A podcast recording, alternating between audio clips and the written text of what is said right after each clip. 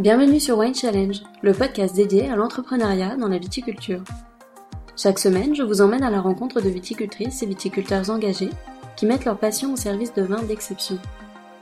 Je vous invite à découvrir leur parcours d'entrepreneur ou d'intrapreneur, le regard qu'ils portent sur l'évolution de la viticulture dans leur région, ainsi que sur les actions qu'ils mènent au quotidien pour pérenniser leur vignoble et dynamiser leur production. Nous aborderons également les questions de l'expérience du travail en famille, de la transmission entre générations, ou encore de la transition digitale liée à leur activité. Je vous souhaite à toutes et à tous une très belle écoute. Vous écoutez la deuxième partie de l'épisode consacré à Christophe Tanneux, vigneron à Mardeuil, une commune située aux portes d'Épernay. Si ce n'est pas déjà fait, je vous invite à écouter la première partie de cet échange où il revient sur son parcours, sur la vie de l'exploitation et sur son expérience jusqu'à aujourd'hui. Dans cette seconde partie, Christophe partage son avis sur la Champagne et sur l'avenir qu'il se fait de cette région. Il nous donne son point de vue sur les groupements de vignerons et nous parle de son projet au sein de la section locale de Mardeuil.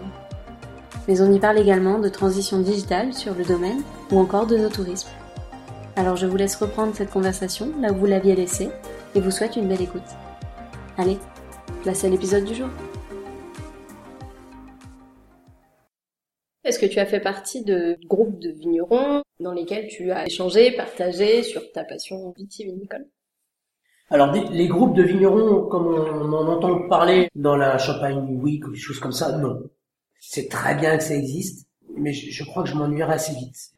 J'ai fait euh, partie des vignerons indépendants feu les caves particulières. Euh, j'ai fait une année.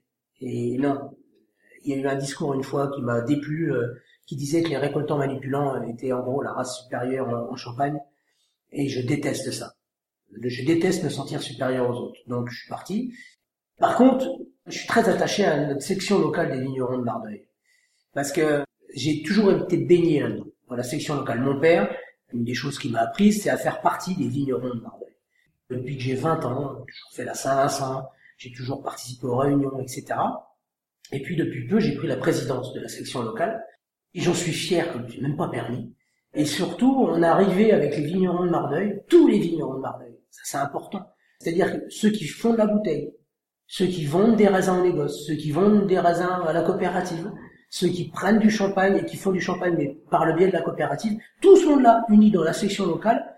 On s'est retrouvé sur un projet, qui sont les authentiques vignerons de Mardeuil, qui consiste à créer un site internet sur lequel, en temps réel, on sait qui est ouvert et qui est fermé en marchand de champagne à Mardeuil. Donc on a fait des grandes affiches avec un, portable tenu par une main qui marque les vignerons de Mardeuil toujours open. Et euh, sur le site internet, euh, en plus d'avoir tous les vignerons de Mardeuil qui vendent du champagne, il y a un système de garde qui fait qu'à Mardeuil, il y a toujours, 7 jours sur 7, il y a un vigneron qui est ouvert, tout le temps. Et on a mis ça en place avec tous les vignerons. Et c'est ça qui est important. C'est pas le fait d'avoir mis ça en place et qu'il y a un site internet ou tatati ou tatata. Ça, je veux lui dire, c'est je m'en fous pratiquement. Euh, ça s'est fait, c'est très bien. Moi, ce qui m'a le plus plu dans l'histoire, c'est quand en assemblée générale, j'ai fait la proposition de ce projet et que j'ai eu devant moi des gens unanimes. Il n'y a pas eu un contre. Tout le monde a été unanime. Et qu'on vende des kilos ou qu'on vende de la bouteille, peu importe, tout le monde était pour ça, pour dire, bah, bah, à Mardeuil, il faut faire quelque chose pour vendre du champagne parce qu'on a compris que le kilo de raisin, si on vendait pas de champagne, il valait rien. Que si on mettait notre notre kilo de raisin sur une tarte, on le vendrait pas 6 euros. Et donc, ce truc-là, c'est le truc qui m'a le plus beauté. Et puis, alors, couronnement, la petite cerise sur le gâteau, c'est qu'on a créé deux groupes de travail, un pour créer le site internet, l'autre pour les panneaux. Et dans ce groupe de travail, on était réunis là, où on est en train d'enregistrer sur cette table. Et devant moi, j'avais des jeunes, des moins jeunes, des hommes, des femmes, des récoltants manipulants, des récoltants coopérateurs, et celui qui s'occupe du site internet à l'heure actuelle, c'est un, coopérateur de Mardeuil qui fait zéro bouteille. C'est pour montrer qu'effectivement, tout le monde une idée à ce projet-là. Et eh ben ça, c'est le truc dont je suis plus heureux de ces dernières années, parce que parce que c'est ça la Champagne. On, nous vend la Champagne, euh, Maxime Toubar, qui est un des rares présidents avec lequel je suis en accord vraiment, et euh, ils vendent ce truc-là en disant, ben, voilà, il faut que les champagnes de vignerons existent. Il faut que les vignerons vendent du champagne, bordel. Il s'agit pas juste de donner vos raisins. Non, si vous avez trois hectares de vigne, eh ben, vendez deux hectares si vous voulez, mais un hectare, gardez-le, bordel. Soit vous le mettez en coopérative, vous récupérez votre vin, soit vous le faites vous-même. Mais vendez du champagne. Il n'y a que comme ça que la champagne restera la champagne. Autrement, on s'en sortira pas. Et ben nous, à Mardeuil, on a pris les devants, on a fait ça. Et ça fonctionne. Donc, venez à Mardeuil, bordel. Et quelle est ta vision de la Champagne en règle générale? Est-ce qu'elle a évolué depuis tes débuts ou est-ce qu'elle est restée la même? Ouais, elle a évolué, il y a de plus en plus de feignasses, et ça commence à devenir pénible. Les gens euh, ne font plus rien ça commence à être compliqué. Euh, parce que le raisin est cher, parce qu'il suffit euh, de mettre des prestataires là-dedans pour qu'on se voit quand même attribuer 6 euros du kilo. C'est absolument dégueulasse. Il faut que les gens reviennent à l'essentiel. Il faut que les gens aillent travailler dans leur vigne.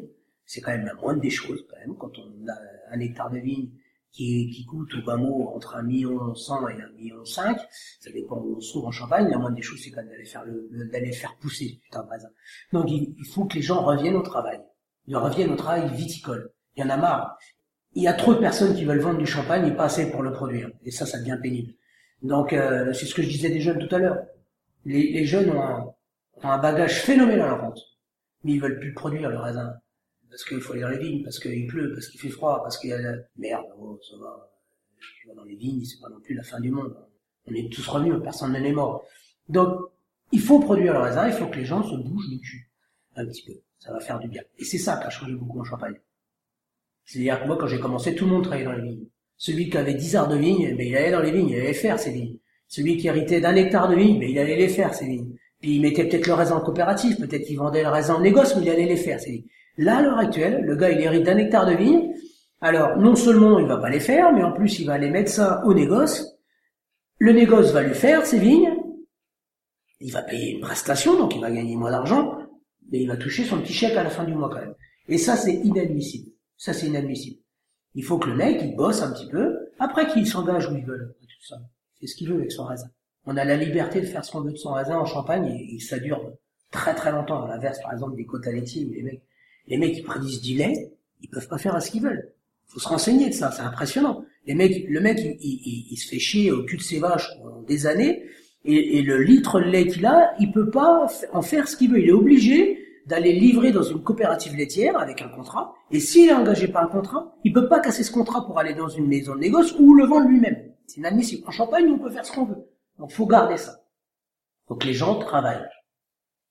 Et quel est l'avenir de la viticulture selon toi en Champagne? C'est évidemment avoir une viticulture de plus en plus propre, même si euh, on fait énormément d'efforts. On fait énormément d'efforts. Hein. Faut nous laisser le temps. Il y a des choses à améliorer. Elle sera, je pense, obligatoirement certifiée. Peu importe la certification, il va falloir qu'on ait une certification qui prouve à nos clients qu'on prend soin de notre planète. Il va falloir faire plus propre parce que le consommateur le veut, et quand le consommateur veut, ben, le producteur fait. Donc il y a du bon, il y a du mauvais, mais on va y aller, quoi. Donc viticulture. Moi, pour ma pomme, c'est viticulture durable, champenoise un cahier des charges qui est quand même assez rock'n'roll, puisqu'on est euh, sensiblement égal à HVE 3, donc valeur environnementale 3, donc le, haut niveau. Moi, pour moi, l'avenir n'est pas au bio. Je crois pas deux secondes. Je crois à un assemblage de tout. Enfin, ça, ça me paraît beaucoup plus plausible.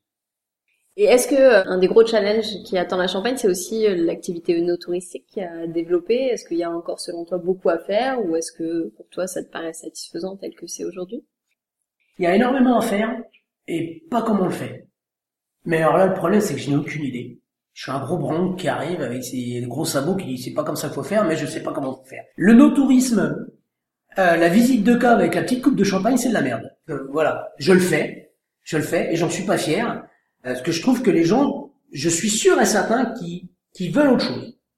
Mais le problème, c'est que je ne sais pas quoi. J'ai un gros problème avec ça. Alors j'ai essayé de mettre un peu, moi dans mes visites, j'ai une tablette sur laquelle J'explique aux gens, par exemple, comment on fait la vendange et je montre la vendange sur la tablette. Ça me donne un petit côté technologique qui n'est pas piqué des hannetons. mais, mais concrètement, c'est pas non plus la visite chez Mouette ou Mercier. Mouette et Mercier, c'est très bien. Euh, les grosses boîtes font d'énormes efforts et ils le font super bien. Je pense que les petits vignerons, on a le côté authentique. Allez, soyons dingues. Les gens viennent voir nos pommes autant qu'on leur donne nos pommes. La plupart des vignerons, c'est que la plupart délèguent aussi leur visite parce qu'ils peuvent pas être sur l'exploitation 7 jours sur 7 et en plus recevoir des gens, enfin ça commence à devenir lourd Ça veut dire que les gens vont venir visiter les petits vignerons mais n'auront même plus le, truc de voir le petit vigneron. Donc il va falloir apporter autre chose. Quoi? J'en sais rien. Des dégustations à thème, des visites plus personnelles, mais qui vont prendre plus de temps, donc qui vont coûter plus cher. Est-ce que les gens vont être capables de mettre de l'argent là-dessus? J'en sais fiche travail. Mais euh, on, a, on a plein de choses à faire, vraiment. Je sais pas, en fin de compte, de quoi les gens ont besoin. Ça serait intéressant de savoir de quoi les gens, qu'est-ce que les gens veulent dans une visite touristique. On fait le no-tourisme, euh, je te dis, avec une visite et une coupe de champagne. Pour moi, c'est pas le no-tourisme, ça. Ça, c'est de la vente chez un vigneron. Il y a d'autres choses à faire. On a créé un truc ici pendant trois ans. La création d'assemblage. Le principe était suivant, les gens étaient 20 maximum. Ils s'engageaient pour 6 ou 12 bouteilles. Ils passaient une journée ici. Dans un premier temps, accueil, café, etc., visite de l'exploitation assez pointue. Et puis à partir de 10h30, euh, l'œnologue et moi, on leur euh, permettait de créer leur assemblage. C'est-à-dire que devant eux, ils avaient une petite éprouvette, ils avaient euh, quatre demi-bouteilles avec quatre cépages et un vin de réserve. Donc il y avait le qui avait le tableau, et puis le premier assemblage qu'on faisait, c'était 25 de chaque. Donc tout le monde fait son petit assemblage. Qu'est-ce que vous trouvez? Là, on discutait avec les gens. Les gens discutaient. Ouais, je trouve ça, comme ça. Donc l'œnologue modifiait. Il dit, bah écoutez, alors, au vu de ce que vous me dites, voilà, on fait ça, on fait ça. Et on faisait, généralement, c'était 3-4 assemblages, parce qu'après, les gens ne dégustent plus. De toute façon, ils sont, ils sont HS. Et donc, une fois que l'assemblage était unanimement euh, voté par tout le monde, l'après-midi, on le mettait en bouteille.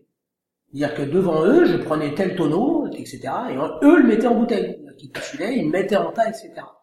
Pendant 15 mois, ils recevaient des mails à chaque fois qu'il y avait quelque chose à dire sur leur bouteille. Donc la prise de mousse qui augmentait, euh, le dépôt qui se formait, puis après, évidemment, leur muage, le dégorgement. Ils créaient leur étiquette, et au bout du 15e mois, ils recevaient leurs 6 ou 12 bouteilles avec leur étiquette chez eux. Moment de partage qui était évidemment couronné du petit DVD que j'avais créé parce que il y avait des photos partout. Voilà, au bout de trois ans, j'avais plus personne qui s'inscrivait. L'explication qu'on a eue, c'était peut-être que, si tu veux, c'était une date. Et peut-être que les gens voulaient faire ça, mais quand ils voulaient. Mm. Et il y a deux ou trois ou quatre. Et ça, c'est de la dinette et c'est pas possible. Parce que je peux pas le faire. Il mm. faut qu'il y ait minimum dix personnes. Donc, euh, ben, ça s'arrête. Mais j'adorais ça. Le concept était génial.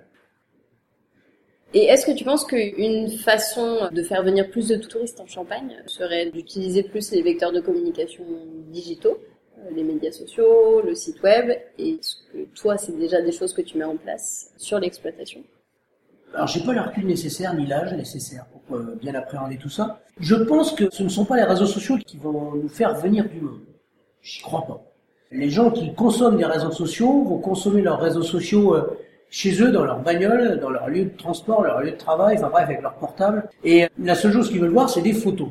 Liker ces photos, les retweeter. Je ne crois pas que ça va les faire venir.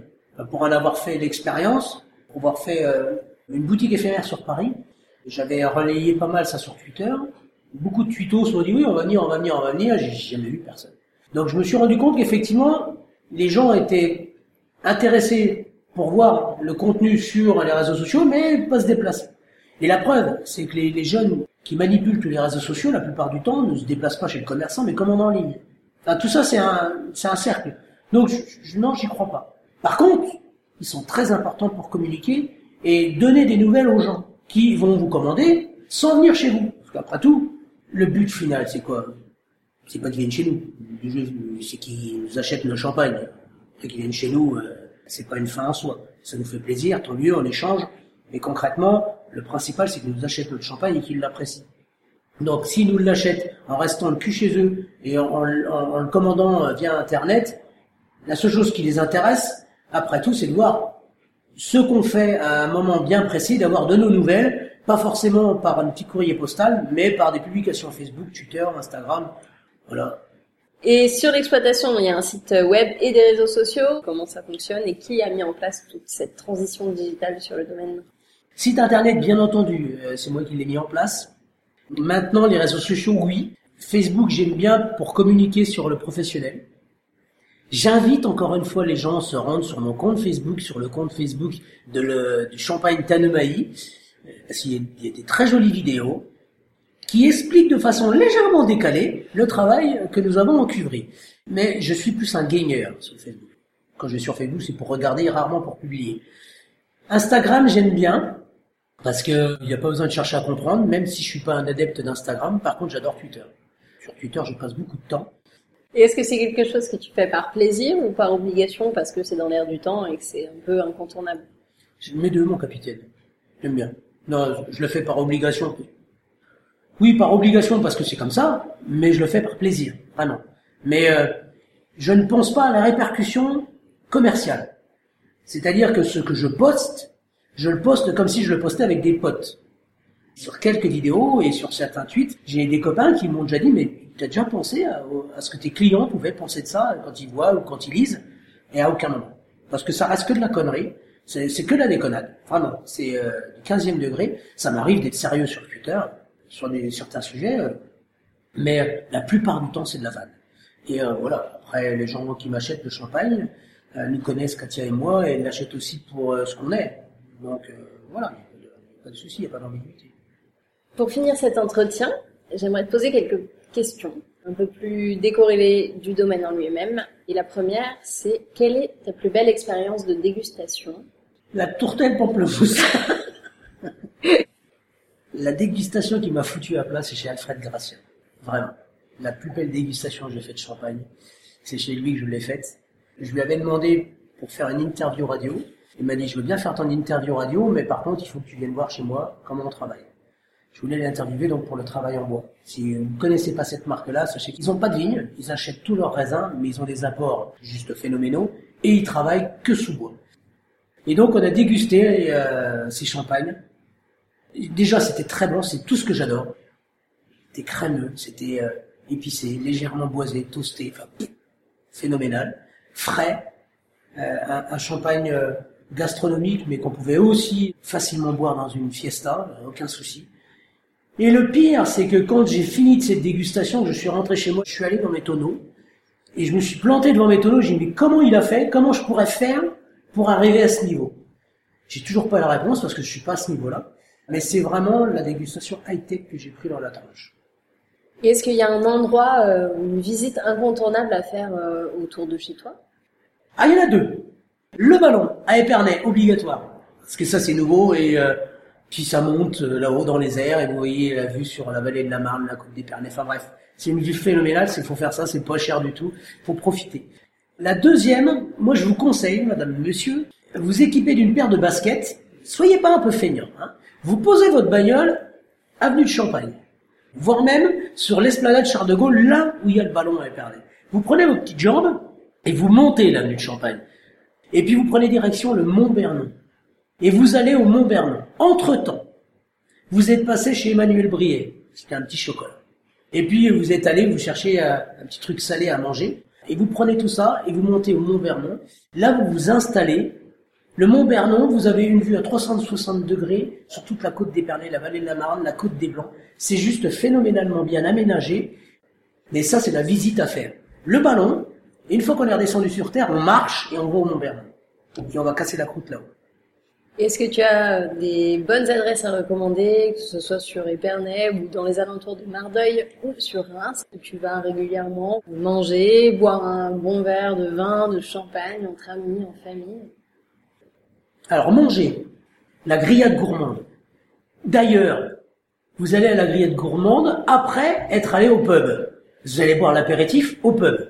Un endroit magique à Épernay, ça. Pour se retrouver entre potes, etc., c'est génial. Après, vous allez manger à la, grillade gourmande. Il y a un très bon restaurant qui s'appelle le 7, très belle cuisine, très belle table. C'est un très beau restaurant. Et puis la, la. Prenez la gaufre.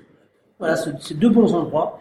Et puis euh, le meilleur bar à champagne que je connaisse, ça reste encore d'aller chercher une paire de canettes chez des vignerons et puis de s'éclater au Vernon. Entre copains ou en amoureux, avec une petite bougie. Voilà.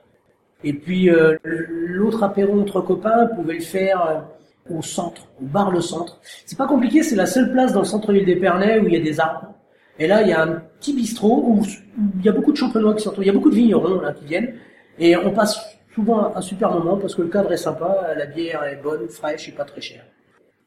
Et pour finir cet entretien, je vais te demander un mot qui pourrait résumer ton parcours, ou tes cuvées, ou ton état d'esprit du moment. Quel pourrait être ton mot de la fin? La fête. Ça résume tout, la fête. Ah oui, la fête, tu la fais jamais tout seul. Tu la fais avec du monde. Moi, mon champagne, c'est des, euh, c'est des champagnes de fête. C'est ça la caractéristique de mes champagnes. Voilà, moi c'est des champagnes légers, c'est des champagnes de fête. J'ai horreur des champagnes où on se casse la tête pour savoir si c'est bon ou pas bon en fin de compte. J'aime bien quand ça se boit facilement. Eh bien merci beaucoup Christophe. Mais de rien Alexandra, ce fut un réel plaisir. Merci pour cet échange, pour cette conversation enrichissante et qui j'espère donnera l'envie à une nouvelle génération de suivre tes pas. Et je te souhaite bonne continuation dans tes projets. À bientôt Christophe. Au revoir. Au revoir tout le monde. Merci à toutes et à tous d'avoir écouté cet épisode. J'espère vraiment qu'il vous a plu et qu'il vous a donné envie d'en savoir plus sur l'invité du jour. En attendant le prochain, vous pouvez retrouver toutes les informations sur la maison de l'invité et son actualité sur le site wine-challenge.com. Je vous invite également à me rejoindre sur les réseaux, sur les pages Instagram et Facebook at Wine Podcast et à partager cet épisode avec tous les amoureux du vin en utilisant le hashtag du même nom. Enfin, si vous avez aimé cet épisode, je vous invite à soutenir le podcast en vous abonnant à celui-ci et en laissant votre avis sur votre plateforme d'écoute préférée. N'hésitez pas à y liker les épisodes et si vous écoutez le podcast sur iTunes, à lui donner la note de 5 étoiles. Cela m'aidera beaucoup à donner une chance à d'autres épicuriens de le découvrir. Alors merci à tous et à très vite pour le prochain épisode.